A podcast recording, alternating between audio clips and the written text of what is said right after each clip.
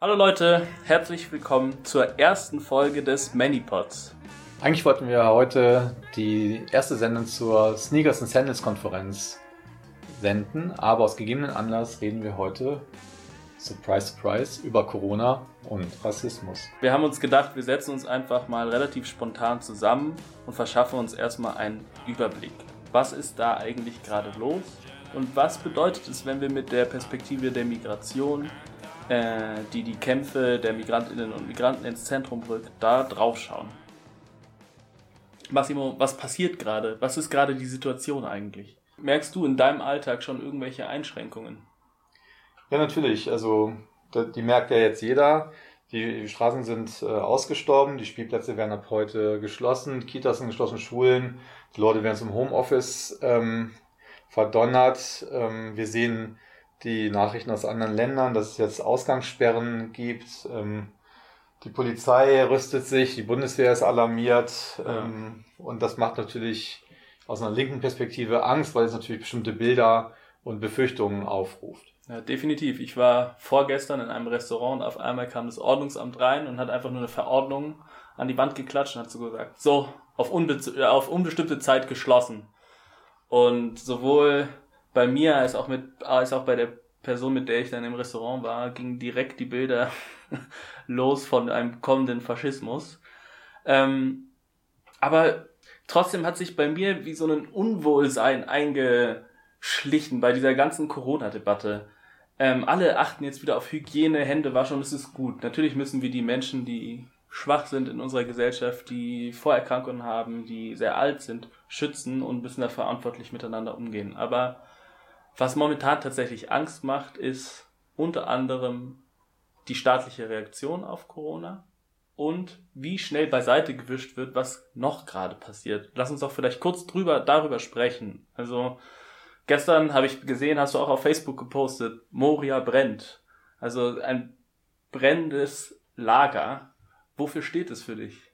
Naja, also Moria Brenn steht natürlich für die große menschliche Katastrophe, dass äh, die Leute als Gefahr angesehen werden, die Menschen, die Kinder, die Familien, die dort leben, seit Jahren ausharren müssen, wirklich unter schlimmsten Bedingungen, ähm, einfach nicht hier mehr reingelassen werden ähm, und sich jetzt genau diese rassistische Abschottungspolitik, äh, die wir jetzt sehen, auch an der Grenze zur Türkei, äh, wo ja auch die Leute mit äh, Tränengas beschossen werden und jetzt da unter übelsten Bedingungen im Winter jetzt da an den Stacheldrahtzäunen da hängen und mhm. nicht reingelassen werden, dass diese Abschottungspolitik äh, sich jetzt auf eine ganz ungute Art und Weise mit der Abschottungspolitik ähm, äh, in dem Corona ähm, sozusagen Diskurs vermischt. Also Hashtag Stay the fuck home, der jetzt ja überall gepostet wird, man soll zu Hause bleiben, man soll Sozialkontakte meiden, aber ähm, Sozialkontakt meiden und Solidarität äh, ausüben, äh, das widerspricht sich halt. Und ja. das ist ja ein bisschen das, was wir jetzt eben befürchten, dass jetzt in diesem biopolitischen Umbau vielleicht auch oder autoritären Umbau natürlich genau vor allem die auf der Strecke bleiben, die jetzt eben nicht mal eben zwei Wochen zu Hause Playstation spielen können, sondern die eben gar kein Zuhause haben. Ja, der biopolitische autoritäre Umbau zeigt sich an den Grenzen Europas wo wirklich der letzte Funken Anstand irgendwie verloren geht. Aber er zeigt sich ja auch daran, wie mit den Menschen in Deutschland in den Lagern umgegangen wird. Du hast mir da vorhin etwas erzählt. Ich würde dich bitten, das nochmal aufzugreifen.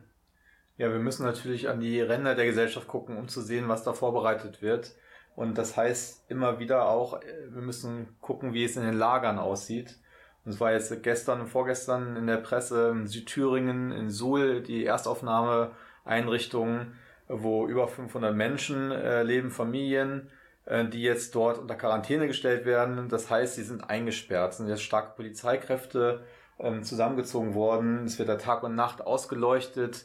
Äh, Leute, die über die Zäune klettern, werden da mit Gewalt äh, zurückgedrängt, ähm, damit die Menschen nicht rauskommen. Es gibt einen Diskurs darum, dass die halt irgendwie wie ein äh, eine Gefährdung sind für die Umgebung. Und es findet regelrecht eine Hetze statt. Anwohner rufen äh, bei der Polizei an, wenn sie denken, äh, da ist jemand aus dem Lager äh, gesehen worden in der Stadt. Also sie werden wie Aussätzige eben behandelt. Ähm, sie erhalten keine Schutzmasken, sie halten keine gute gesundheitliche Versorgung, sie sind einfach eingesperrt und werden sich selbst überlassen. Und ähm, da wird diese Parole, äh, bleibt alle zu Hause, natürlich zur Farce, weil es eben für viele Menschen bedeutet, sie werden jetzt eingesperrt und letztendlich geopfert. Also nicht Hashtag stay the fuck home, sondern Hashtag get them out ist das, was eigentlich kursieren sollte. Genau. Es ist wirklich eine ernste Lage. Man muss es einfach nochmal ganz klar sagen. Also über 100 Menschen werden vor Lesbos in einem Marineschiff einfach gefangen gehalten, gerade auf engstem Raum. An der Grenze wurden bereits zwei Menschen ermordet. Menschen werden inhaftiert, zu völlig überdimensionierten Haftstrafen verurteilt, aber auch mal ebenso an einem Tag in illegalen Schnellverfahren. Es gibt Schüsse, Schlagstöcke, absolute Entmenschlichung an Europas Grenzen. Familien werden getrennt. Und am gruseligsten ist, dass sich wirklich faschistische Schlägertrupps äh, gemein machen zusammen mit der Polizei und dem Militär. Und wer fröhlich mitmischt, ist die deutsche Bundespolizei. Wahrscheinlich geben sie auch da nur ganz tolle PC-Trainings, wie auch immer. Aber der Ernst der Lage ist wirklich heftig. Ähm, ich habe es nochmal recherchiert für unsere heutige Folge. Die EU hat jetzt schon dem griechischen Grenzschutz 700 Millionen Euro zugesichert. Von der Leyen, die Präsidentin der Europäischen Kommission, hat Griechenland mal ebenso als europäisches Schild bezeichnet. Und auch unser Innenminister Horst Seehofer redet nur von Recht und Ordnung und über allem schwebt irgendwie so der Geist von 2015, dem Sommer der Migration. Und ich fand ganz gut, wie du die Brücke geschlagen hast. Ordnung und Abschottung ist ja auch die Reaktion in Bezug auf Corona oder Covid-19. Ähm, diese panische Angst vor Ansteckung, vor Infizierung, die panische Angst vor dem Virus führt als Reaktion zuallererst erstmal zu nationaler Abschottung. Also gestern war das, glaube ich, wenn ich richtig liege, hat Deutschland zu einigen Ländern die Grenzen dicht gemacht. Ja, 700 Millionen für militärische Abschottung an der EU-Außengrenze. Ich meine, allein dieses überregionale Zusammenziehen von Polizeikräften in Suhl, das sind ja auch größere Versammlungen, wenn da jetzt mehrere hundert Polizisten stehen dachte, man darf sie nicht versammeln. Das kostet ja alles Geld. Äh, Geld für die Atemschutzmasken oder für Tests für die Leute in den Lagern gibt es nicht. Man könnte ja auch sagen, und man muss jetzt auch sagen, statt äh, hier bleibt alle zu Hause, holt die Leute raus aus den Lagern. In Lagern meine ich sowohl das Lager an Moria, die Lager an den Grenzzäunen, als auch hier die Erstaufnahmelager. Holt auch die Leute raus oder runter von den Straßen, die eben kein Zuhause haben. Ich meine, jedes Wochenende kommen hier nach äh, Berlin Zehntausende von Touristen und bevölkern hier die Airbnb-Wohnungen. Die stehen jetzt alle leer. Warum können die nicht geöffnet werden? Dann soll man halt die Leute ähm, also verteilen. Es muss doch irgendwie einen solidarischen Move geben. Stattdessen zieht sich die Zivilbevölkerung äh, zurück und auch gerade Linke jetzt ganz aggressiv äh, gesagt, jetzt geht alle raus aus dem Sozialkontakt, bleibt zu Hause, äh, macht da eure Webseminare und eure äh, Videokonferenzen aber es bleiben halt wirklich Leute auf der Strecke und die haben halt keine Lobby. Und diese Lobby, äh, die sie bräuchten, müsste halt weiter daraufhin ausgerichtet sein, zu sagen, es muss natürlich Möglichkeiten geben, jetzt mit diesen, also diesen Menschen rauszulassen, in, die, in den öffentlichen Raum, in die Wohnung auch wieder zu bringen. Natürlich unter allen Schutzmaßnahmen, die man ja auch ergreifen kann. Es ist ja nicht so, als ob das jetzt irgendwie von einem auf den anderen einfach so überspringt. Man kann sich ja schützen, das wissen wir alle. Man kann die Maßnahmen einhalten. Es geht ja nicht darum, jetzt Leute Risiko auszusetzen. Aber dass da jetzt ganze, und das ist eine rassistische Bio Biopolitik, dass jetzt bestimmte Menschen, bestimmte Gruppen jetzt als erstes rausfallen und andere Leute denken, na ja, diese zwei Wochen, das macht mir ja nichts. Also das ist eben die Diskrepanz, wo wir ähm, uns dagegen stellen müssen. Ich kann auch nochmal ein anderes Beispiel bringen, was Solidarität heißt unter in Zeiten von Corona oder das Problem, diese auszuüben. Wir haben jetzt nochmal gestern von jemandem von der Initiative 19. Februar aus Hanau, die sich gegründet hatte nach dem äh, schlimmen rassistischen Massenmord äh, Mitte Februar eben in Hanau, äh, die sich da jetzt nochmal getroffen hatten letzten Samstag ähm, und die jetzt eben davon berichten, dass jetzt ähm, die Menschen, die Angehörigen, die Familien da verzweifelt sind, weil die Orte, an denen sie sich äh, getroffen haben, um sich auszutauschen und beraten zu werden, oder auch noch bis vor kurzem beraten wurden, natürlich mit Sicherheitsabstand und allen Schutzmaßnahmen, nun geschlossen worden sind von der Stadt und auch das Jutz geschlossen worden, wo seit zwei Wochen die traumatisierten Jugendlichen sich treffen, Gruppentherapie machen. Ähm, es gibt Leute, die versuchen weiterhin die Asylberatung aufrechtzuerhalten und die Familien zu unterstützen. Und das wird halt immer schwieriger, und man kann es eben gar nicht mehr machen. Und äh, was man dann von den Linken hört im, im Diskurs ist, äh, bleibt alle zu Hause und es ist halt das, was irgendwie die Menschen jetzt da total alleine lässt. Und wir müssen in so einer Pandemie, ohne eben den Kopf zu verlieren, uns anders äh, verhalten als jetzt die Bildzeitungsleser, die jetzt äh, nur noch sozusagen mit dem Finger auf die Aussätzigen, die vermeintlichen, äh, gucken und hier wirklich die, ähm, die Leute, die jetzt hier noch rausgehen, irgendwie ähm, wie, wie zu einer Hetzjagd eigentlich gegen sie aufrufen. Ja, ich stimme dir dazu. Lass uns auf jeden Fall später nochmal über die Reaktion der Linken in Zeiten von Corona sprechen. Lass uns kurz jetzt aber nochmal auf die biopolitischen Maßnahmen, die Repression eingehen. Also, was ist die Lage in Europa? Es gibt Ausgangssperren, Versammlungsfreiheit wird mal ebenso abgeschafft. Wie selbstverständlich wird irgendwie erklärt, dass die Bundeswehr auch eingesetzt werden soll. Also das öffentliche Leben wird irgendwie immer weiter eingeschränkt. Jens Spahn inszeniert sich dabei irgendwie so als Retter der Nation, äh, wird auch in sozialen Medien dann gefeiert. Ich muss sagen, bin da nicht ganz unschuldig, habe schon das eine oder andere Meme geteilt. Aber zum Beispiel die Berliner Gesundheitsministerin äh, von der SPD sagt, und ich zitiere, die Zeit der Partys gibt es jetzt nicht mehr. Aber Horst Seehofer versichert, PendlerInnen und der Bahnverkehr, die werden nicht eingeschränkt. Also die ArbeiterInnen sollen weiter buckeln und die Wertschöpfungsketten bitte erhalten bleiben. Ich möchte dir aber etwas vorlesen, Überraschung, und mich würde deine Meinung dazu interessieren. Und zwar ging in den sozialen Medien in den letzten Tagen ein Gedicht um. Ich weiß nicht, du hast es bestimmt schon gelesen, von Thomas Geseller. Ich weiß nicht, wie man den Namen ausspricht. Ein deutschen Satiriker. Quarantänehäuser sprießen. Ärzte, Betten überall. Forscher forschen, Gelder fließen. Politik mit Überschall. Also hat sie klargestellt, wenn sie will, dann kann die Welt. Also will sie nicht beenden, das Krepieren in den Kriegen, das Verrecken vor den Stränden und dass Kinder schreiend liegen, in den Zelten, zitternd, nass. Also will sie alles das. Was hältst du davon? Ja, damit ist äh, ziemlich viel gesagt. Das ist sozusagen wichtig. Und ich glaube, das ist, bringt uns eigentlich zu dem Kern jetzt auch unseres Problems hier in dem Podcast, über was wir reden wollen, über die gesellschaftliche Dimension von Corona. Ähm, ist es ähm, wirklich diese Krankheit so gefährlich, dass man jetzt wirklich das alles machen muss, den autoritären Umbau? Oder ist es nicht eine gefährliche Krankheit, wie es auch viele andere gefährliche Dinge gibt, die man eigentlich nochmal mit einer ganz anderen äh, Bemühung angehen müsste? Äh, ist es nicht weniger das, als tatsächlich jetzt auch, was äh, bei Medico hieß es mal, die Versuchung zum Autoritären äh, genannt wird, einfach jetzt auch genutzt wird. Also wenn die ganze Politik sich eigentlich äh, aufgibt, als politische, äh, politisch noch zu diskutieren sich eigentlich so einem, so einem äh, virologischen ähm, Ratio unterwirft, die natürlich einfach nur gucken, klar, wenn Leute sich nicht mehr sehen und nicht mehr sprechen und nicht mehr versammeln, dann äh, übertragen sich auch weniger Krankheiten. Das ist natürlich eine Binse. Und dann ist es natürlich nur logisch zu sagen, dann trifft man sich gar nicht mehr, dann gibt es am wenigsten Ansteckungen. So einfach ist das. Und schon ist das Problem gelöst. Und, und das Ganze, wofür man in der Politik ja steht, ist ja das äh, Gemeinwesen, das Demokratische, Solidarische, das Soziale aufrechtzuerhalten. Wenn die Gesundheitsministerin sagt, Partys gibt es jetzt nicht mehr, dann mag sie vielleicht recht haben, dass jetzt Partys nicht gehen, auf jeden Fall nicht die, wie wir sie bisher hatten.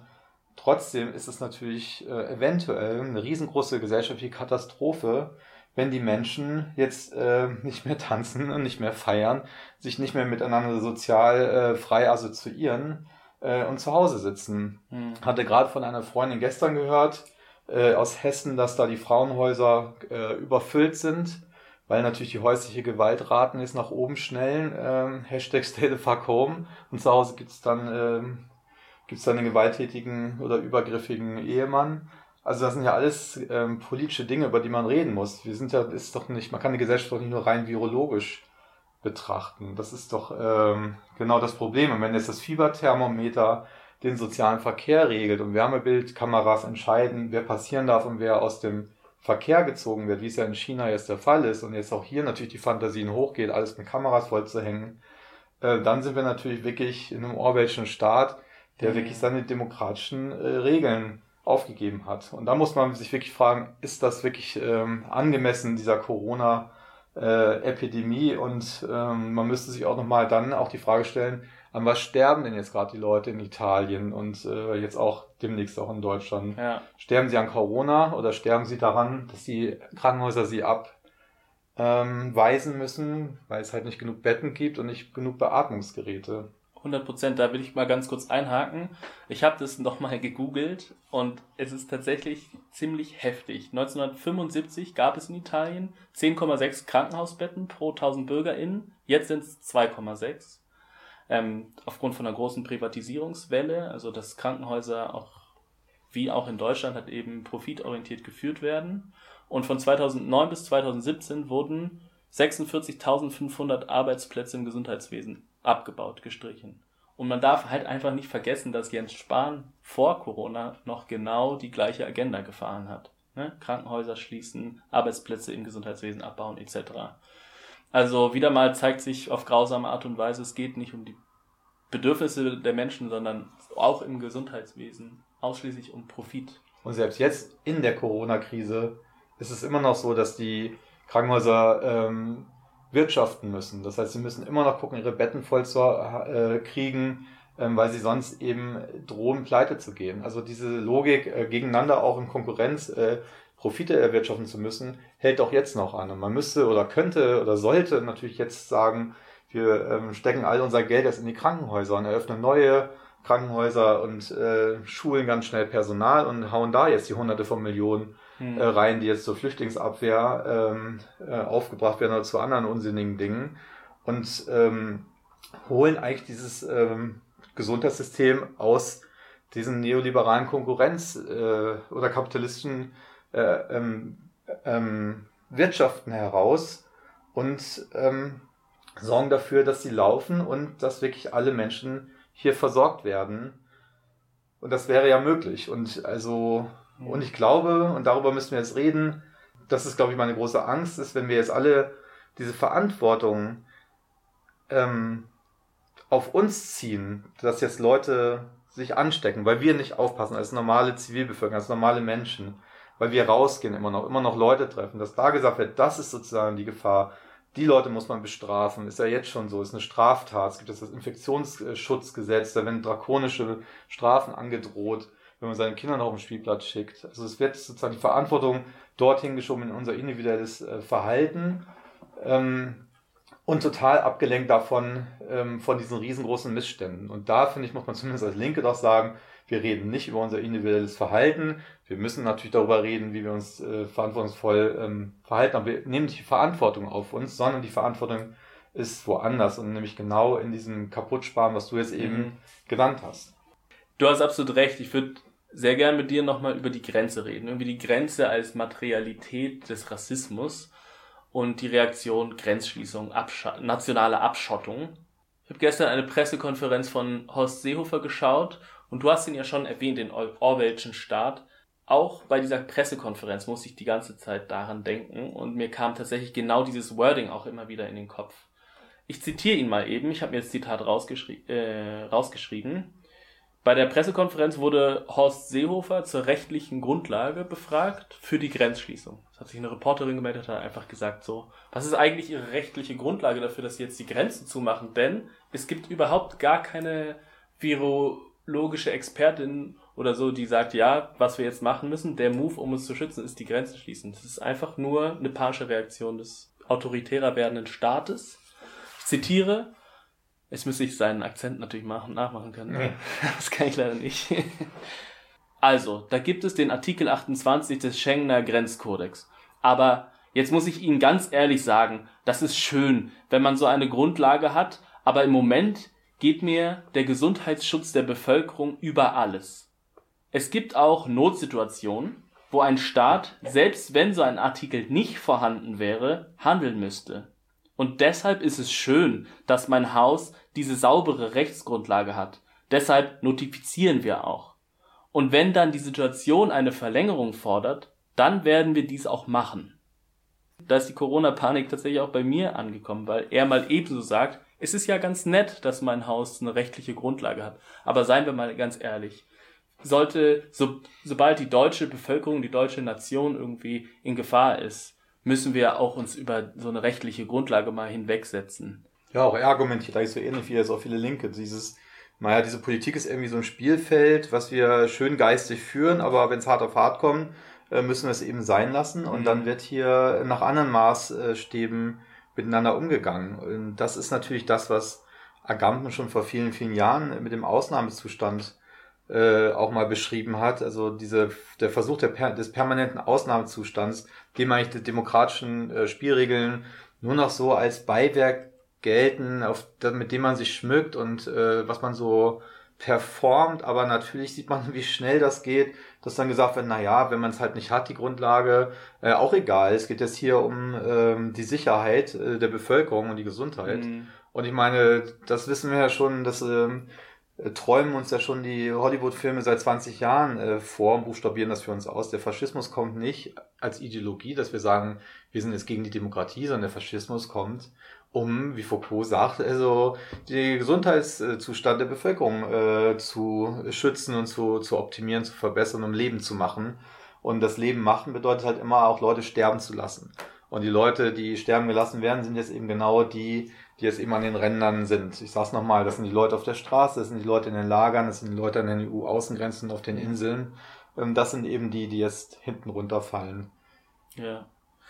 Ja, du hast gerade Agamben erwähnt, wenn ich mich richtig erinnere, ist es ein italienischer Philosoph. Ich möchte einen anderen Italiener kurz ins Spiel bringen, und zwar Antonio Negri und sein Buddy Michael Hart. In ihrem Buch äh, Empire schreiben sie auch zu Ansteckung. In der unvergesslichen Afrika-Passage seiner Reise ans Ende der Nacht erblickt der Ich-Erzähler durch den Schleier seines Fieberdeliriums eine Bevölkerung, die vollkommen von Krankheit durchdrungen ist.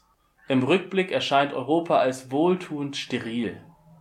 Der Standpunkt des Hygienikers mag in der Tat ein privilegierter sein, um die Ängste des kolonialen Bewusstseins zu erkennen.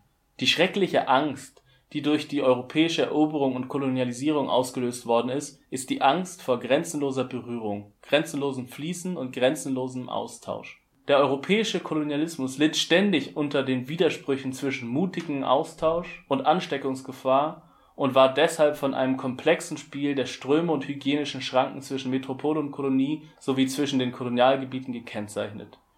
Die Grenzen der Nationalstaaten werden jedoch immer durchlässiger für alle Arten von Strömen der Hygieneschild der Kolonialgrenzen ist unwiederbringlich dahin. Das Zeitalter der Globalisierung ist das Zeitalter universeller Ansteckung. Ja, Massimo, das Zeitalter der Globalisierung ist das Zeitalter universeller Ansteckung. Was sagst du dazu? Ja, ich denke auch. Ich meine, das ist ja auch nicht neu, was Negri hat in den 90ern da formulieren ähm, und auch in den 2000ern jetzt nochmal über neue Jahre arbeiten, über äh, sozusagen die neue Ära der Biopolitik ja eben auch ausgearbeitet haben, zu sagen, dass sozusagen auch die älteren kolonialen Vorstellungen von Ansteckung und äh, Gefahr und Krankheit und Gesundheit, die sich ja eben nochmal in diesem kolonialen in, ähm, Weltkarte so abgrenzen lassen, auch abgegrenzt wurden und tödlich abgegrenzt wurden, äh, sich im Grunde genommen verallgemeinern auf die gesamte Bevölkerung. Das heißt nicht, dass es das nicht mehr gibt, die rassistische Biopolitik, und die können wir auch jetzt beobachten. Ähm, natürlich auch wenn jetzt zum Beispiel die Nazis da nach Lesbos fahren und jetzt das Schild für Europa sein wollen und ähm, das geht natürlich immer auch in den Begriffen der Epidemien und der Seuchen und so weiter. Trotzdem glaube ich gar nicht mal, dass jetzt sozusagen diese, diese rassistische Biopolitik unbedingt die einzige oder die größte, die, die vorherrschende ist. Ich finde, das sieht man beim Coronavirus sehr gut, dass sich das mhm. natürlich verallgemeinert und Leute wie Philipp Sarrazin, also nicht zu verwechseln mit Thilo Sarrazin, der ist auch Biopolitiker, aber anderer, anderer Art, der eben auch nochmal sagt, dass sozusagen das mittlerweile in alle Körper eingedrungen ist, in, in der Frage der Selbstsorge und äh, der Frage, ähm, gehört man eigentlich äh, zu denen, die sozusagen die soziale Hygiene eben auch betreiben oder gehört man zu den Risikofällen?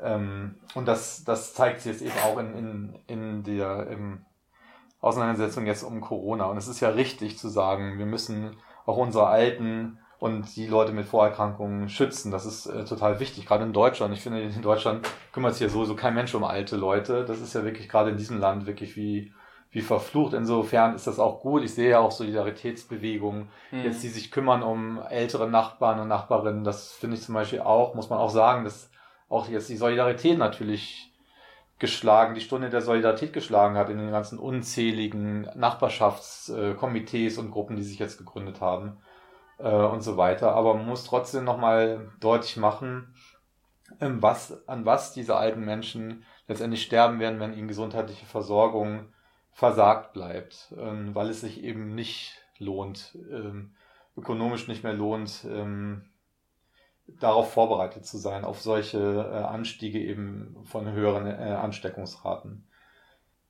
Ja, vielen Dank.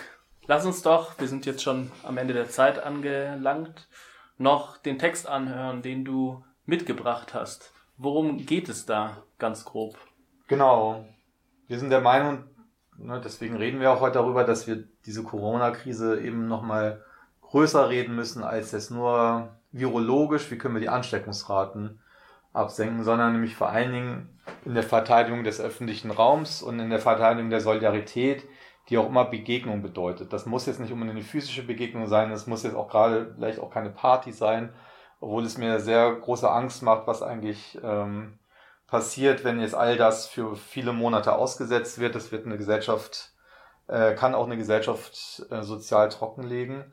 Ähm, wir haben versucht, eben ein größeres Bild eben zu zu zeichnen davon und andere Dimensionen nochmal anzuschneiden. Und äh, da haben uns natürlich, ich meine, Giorgio Agamben haben wir schon genannt und Toni Negri auch, ähm, auch jetzt wieder die Italiener, Italienerinnen ein bisschen auf die Sprünge geholfen, wo sich ja eher nochmal sowas wie äh, Philosophie, Radikalität, Theorie und Poetik miteinander ähm, verbindet, was ja immer hierzulande ein bisschen fehlt in der Linken. Und deswegen, wir haben einen Text zugeschickt bekommen von den Genossen und Genossinnen vom Laboratorio Occupato Morion in Venedig. Die, ähm, der Text heißt Dadi all'untore, pack den Giftsalber. Ähm, wir haben den einsprechen lassen.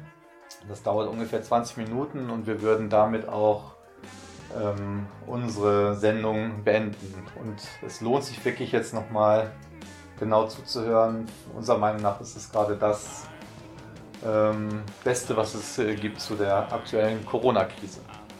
Viel Spaß und bis zum nächsten Mal. Dali Alontor, packt den Giftsalber. Erst veröffentlicht am 12. März 2020 bei www.globalproject.info. Aus dem Herzen der Bestie die Genossinnen vom Laboratorio Occupato Morion in Venedig sagen, sozial handeln statt Social Distancing, Kollektivität statt Isolation. 1630 wütete im damals unter spanischer Herrschaft stehenden Mailand die Pest. 60.000 Menschen starben, etwa die Hälfte der Stadtbevölkerung. In einem von Misstrauen und Aberglauben dominierten Klima denunzierte eine Mailänderin den Gesundheitskommissar Guglielmo Piazza. Er habe sich von dem Barbier Gian Giacomo Mora eine Salbe herstellen lassen, die er auf Türen auftrage, um absichtlich die Pest zu verbreiten. Piazza und Mora wurden als Untori bezeichnet, als Giftsalber. Sie gestanden ihre angebliche Schuld unter Folter und wurden grausam hingerichtet. Der Laden des Barbiers Mora wurde zerstört, am selben Ort wurde stattdessen ein Mahnmal als Warnung an andere Giftsalber errichtet, eine Colonna infame, eine Schandsäule. Der italienische Schriftsteller Alessandro Manzoni erinnerte 200 Jahre später an die unschuldigen Opfer der Hetzstimmung und Justizwillkür in einer von der Epidemie befallenen Stadt. Er verarbeitete die historischen Geschehnisse in einem Roman unter dem Titel La storia delle colonna infame, deutsch die Geschichte der Schandsäule, und in seinem Hauptwerk I Promessi Sposi, dem in Italien bekanntesten Roman der Literaturgeschichte. Hier wird an einer Stelle der zu Unrecht beschuldigte Protagonist mit den Worten angeschrien Dalia Luntore, packt den Gift selber. Erste Prämisse. Wir sind keine VerschwörungstheoretikerInnen. Zweite Prämisse. Nur um Missverständnisse zu vermeiden. Wir sind uns der gegenwärtigen medizinischen Notlage bewusst und davon überzeugt, unsere Gewohnheiten ändern zu müssen. In diesem Sinne haben wir entschieden, Veranstaltungen und Konzerte abzusagen, unseren Teil beizusteuern, um zu verhindern, dass sich die Lage angesichts eines ohnehin angeschlagenen Gesundheitssystems verschlimmert. Weiterhin stellen wir eine Hilfsaktion auf die Beine für die am schwersten Betroffenen in der Stadt, das heißt insbesondere die älteren Menschen. All das ist okay. Wir wissen es und wir tun es. Und dennoch. Und dennoch sind wir ein Kollektiv, eine Gemeinschaft, bestehend aus Männern und Frauen, Jungen und weniger Jungen, Arbeiterinnen und Wissenschaftlerinnen, Studentinnen und prekären Selbstständigen, Heteros, Schwulen und Lesben, Cisgender und Queeren. Wir sind verschieden, aber alle sind wir es gewohnt, zusammen zu leben. Nicht nur viel zu telefonieren, viel zu chatten, viel zu schreiben. Unser Leben ist geprägt von Versammlungen, Treffen, Demos, Aktionen, Reisen, Besetzungen, von gemeinsamen Frühstück, Mittag und Abendessen. Wir studieren, oft zusammen, und arbeiten, manchmal zusammen, um unsere Jobs erträglicher zu machen. Wir lieben uns, wir hassen uns, wir vertragen uns, wir streiten uns. Zusammen haben wir großartige Sachen gemacht, zusammen haben wir Scheiße gebaut. Ihr werdet also unsere Verwirrung nachvollziehen, angesichts eines Dispositivs, in dem das Gemeinwohl mit einer zunehmenden Begrenzung vieler Formen des gemeinschaftlichen Lebens gleichgesetzt wird, insbesondere derjenigen, die auf einer autonomen sozialen Kooperation basieren. Wir denken hier an die, mit Ausnahme einiger Orte von Arbeit und Konsum, abrupte Unterbrechung jedes gesellschaftlichen Lebens, das nicht durch digitale Technologie vermittelt wird.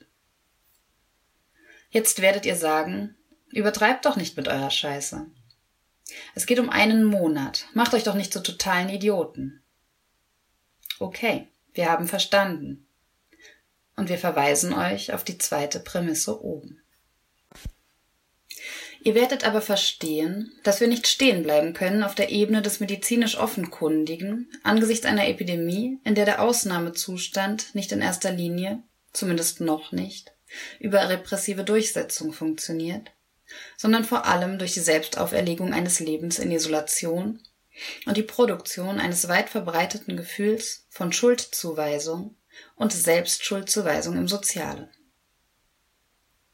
Ein Gefühl, das sich vor allem auf die Giftsalber bezieht und allzu oft die systemischen Ursachen vergisst, die auf die aktuelle Krise unglaublich stark einwirken. Natürlich haben junge Menschen die Pflicht, sich ihres Privilegs im Vergleich zu den Älteren bewusst zu sein. Nichts ist dagegen zu sagen, aber Privilegien sind eine komplexe Angelegenheit.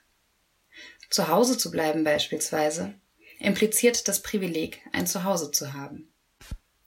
Etwas, das die Migrantinnen an der türkisch-griechischen Grenze nicht haben, die vom Militär und faschistischen Banden mit Pushbacks zurückgewiesen und umgebracht werden. Ein Zuhause ist etwas, das weder die Migrantinnen in den Abschiebelagern haben, über die aktuellen Zustände dort erfährt man nichts, noch die einheimischen Wohnungslosen. Und auch nicht die Gefangenen in den Knästen, die zu Recht revoltieren, die aber von der digitalen öffentlichen Meinung verurteilt werden, von Leuten, die von ihren gemütlichen Sofas aus sich einen Scheiß für diese Schwachen und Subalternen interessieren. Die Wut auf diejenigen, die nicht zu Hause bleiben, scheint uns unverhältnismäßig im Vergleich zu der Wut auf diejenigen, die unser öffentliches Gesundheitssystem seit Jahrzehnten demontiert haben. Und es erscheint uns bedeutsam, mit welcher Schwierigkeit jeder Versuch der Kontextualisierung verbunden ist. Warum sind wir zum Beispiel nicht so verärgert über die Zehntausenden Todesfälle, die jedes Jahr durch Luftverschmutzung verursacht werden? Sind sie nicht weniger tot als die anderen? Sie sind keine virtuellen Toten. Es ist daher nicht ein mangelndes Bewusstsein oder noch schlimmer das Privileg der Jugend, das uns zu weiteren Überlegungen drängt, zu der Notwendigkeit, nicht bei der ersten und einfachsten Ebene der Verantwortung, der Isolation, stehen zu bleiben. Es geht um eine Herausforderung, die vorübergehen wird, und wir passen uns an. Wir sind nicht hypnotisiert von der Ideologie. Aber diese Zeit des Coronavirus ist aus unserer Sicht wie eine erschreckende präfigurative Übung. Sie nimmt eine Zukunft vorweg, in die wir wie durch ein Fenster hineinschauen können. Eine Zukunft, in der die Gesellschaft noch mehr atomisiert, individualisiert, entmaterialisiert, diszipliniert und selbstdisziplinierend ist. Das bedeutet nicht, dass die Herrschenden das Coronavirus gewollt hätten, dass sie nicht versucht hätten, seine Ausbreitung zu verhindern. Es bedeutet auch nicht, dass man sich im Angesicht der Krankheit frei von Verantwortung fühlen sollte. Aber für jeden, der mit Entsetzen am Horizont eine selbstdisziplinierte, sozial atomisierte und hyperproduktive, denunzierende und verarmte Gesellschaft erblickt, ist jetzt die Zeit zum Handeln und Denken gekommen. Wir müssen schnellstens unsere sozialen Antikörper finden, um zu verhindern, dass zu viele Elemente dieses dystopischen Bildes nach dem Notstand in die Realität umgesetzt werden. Wer in den heutigen Zeiten die sozialen Netzwerke frequentiert, hat nicht wenig Anlass zur Sorge. Shitstorms in den sozialen Medien greifen jede Form einer kollektiven Antwort auf die Corona-Krise an. Alles, was nicht mit dem Hashtag Yo resto a casa, ich bleibe zu Hause, kompatibel ist, ruft öffentlich zur Schau gestellte Bestürzung hervor, die verächtlichsten Urteile werden gefällt, begleitet von Beleidigungen und offen geäußerten Wünschen nach einem schmerzhaften Tod. Man kritisiert vor allem die Verantwortungslosigkeit und Arroganz einer privilegierten Jugend, die die Schwächsten und Ältesten nicht berücksichtigen würde.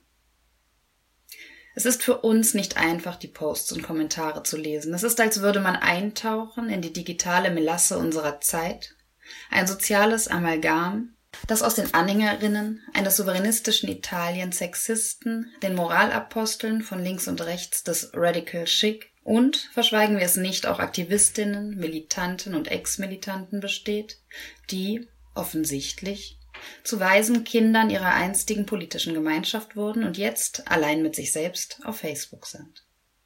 Das Coronavirus hat ein Wunder bewirkt. In dieser digitalen Sphäre finden sie alle endlich zusammen. Der gebildete Progressive und der Souveränist, der Fahnenträger der Wissenschaft und der männliche Chauvinist, der junge Verantwortungsbewusste und diejenigen, die fragwürdige meritokratische Kriterien für Heilung anwenden.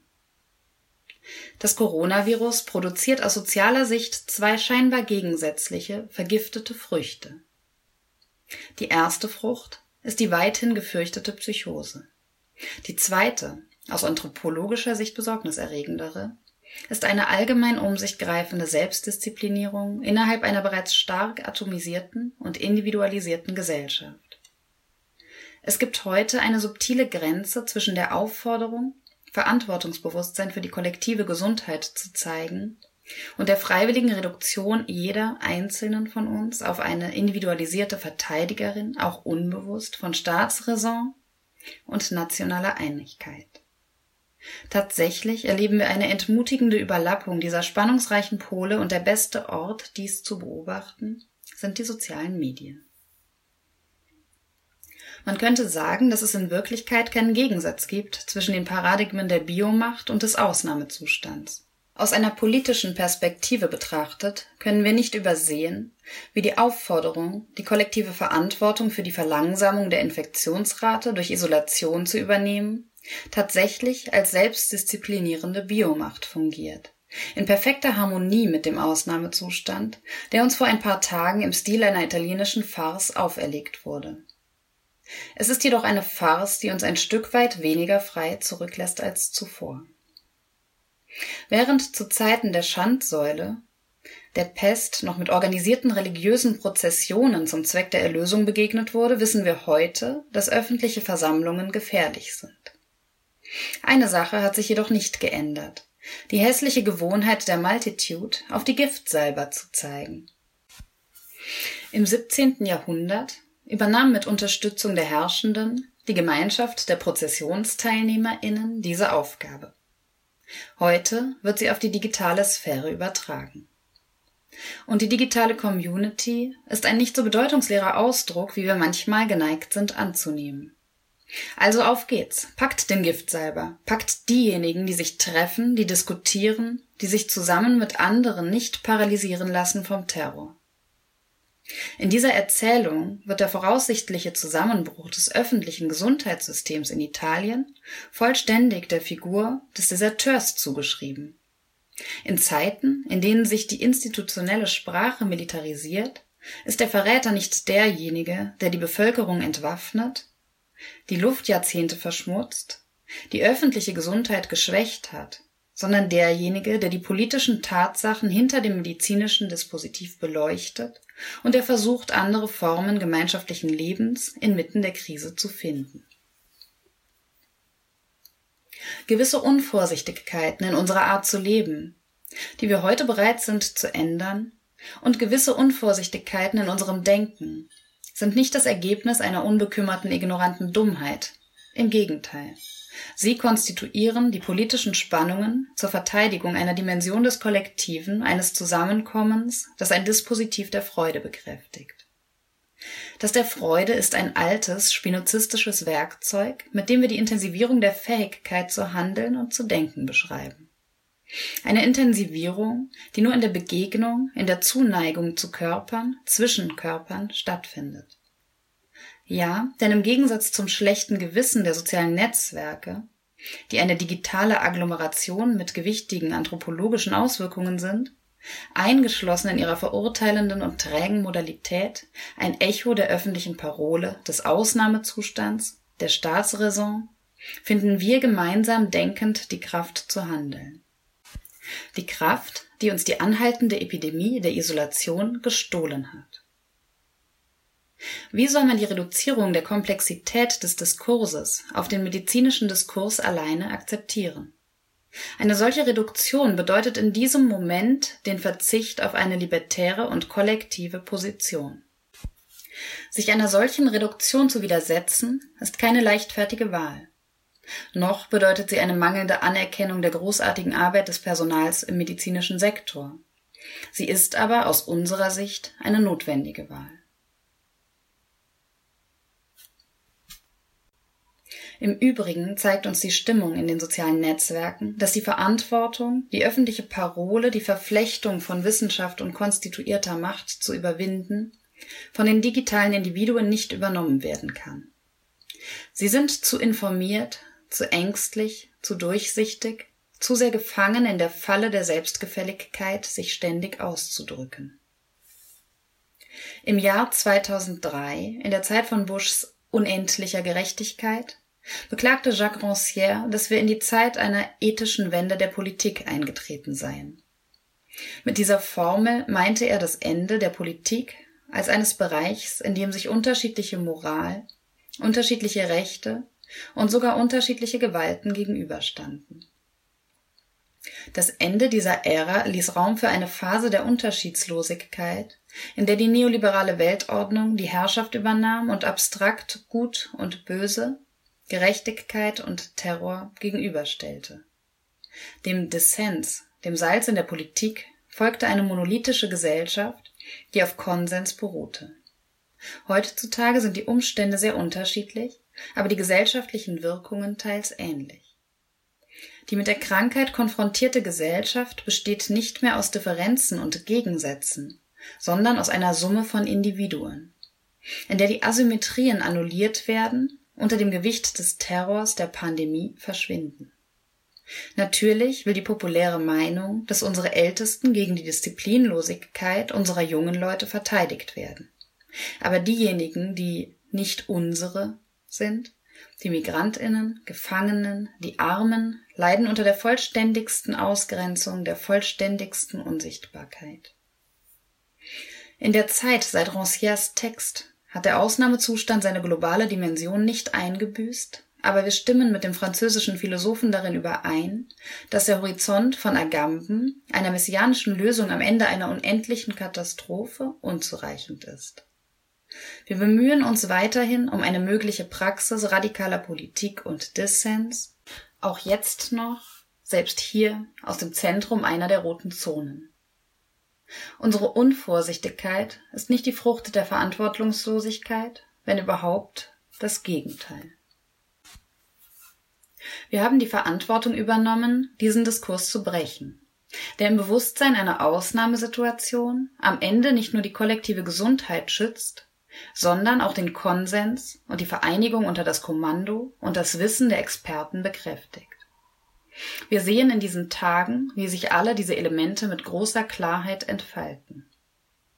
Wir sprechen also diejenigen an, die noch nicht durch Angst gelähmt sind. Was sollen wir tun? Diejenigen fertig machen, die sich organisieren, die noch ausgehen? Oder sollen wir uns vielleicht zusammen organisieren, um in Venedig, Mailand oder Rom zu protestieren?